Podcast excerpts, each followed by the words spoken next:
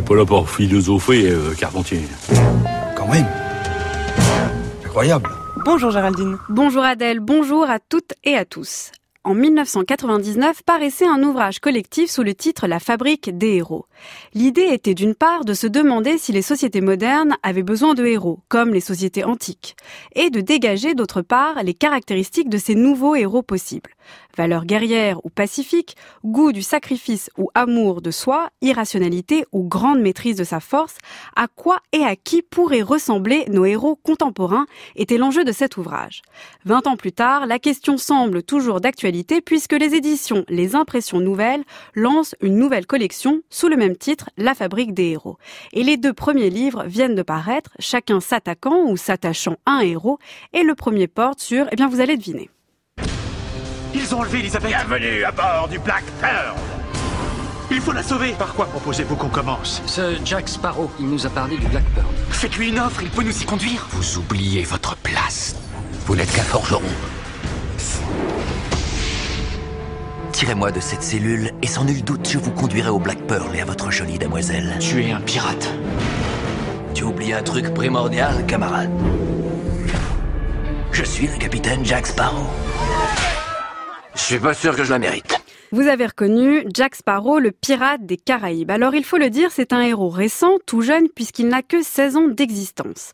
Créé par les scénaristes hollywoodiens Ted Elliott et Terry Rosso, tous deux spécialistes du cinéma d'aventure et d'animation, et d'après une attraction du parc Disneyland, interprété par Johnny Depp, Jack Sparrow fait le succès de cette franchise de blockbuster, connue donc en France sous le nom de Pirates des Caraïbes.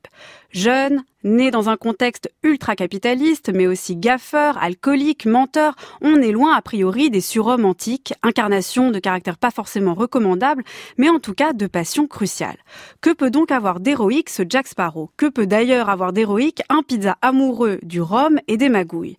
Eh bien, pour Laurent de Sutter, à qui l'on doit de revenir sur la fabrique de ce héros, Jack Sparrow, c'est l'art de la parole. C'est le chantre d'une linguistique pirate, meilleur qu'une arme, plus subtil que la puissance physique, plus drôle qu'un coup de poing sans second degré, plus séduisant que de simples muscles.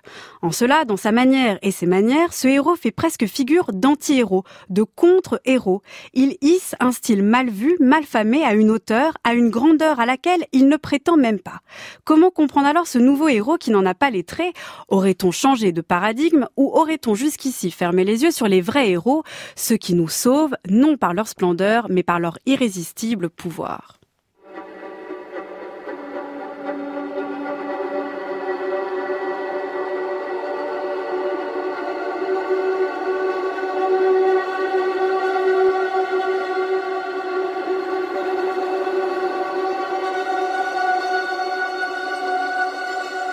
Le deuxième livre paru dans cette collection, La Fabrique des héros, porte pour sa part sur Nosferatu, du nom qu'a donné le réalisateur allemand Murnau à Dracula lorsqu'il en a fait une des premières adaptations cinématographiques en 1922.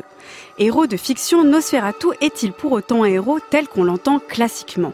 Invisible, prêt à sacrifier le sang des autres et à mastiquer leur corps jusqu'à la mort, en quoi Nosferatu serait-il héroïque?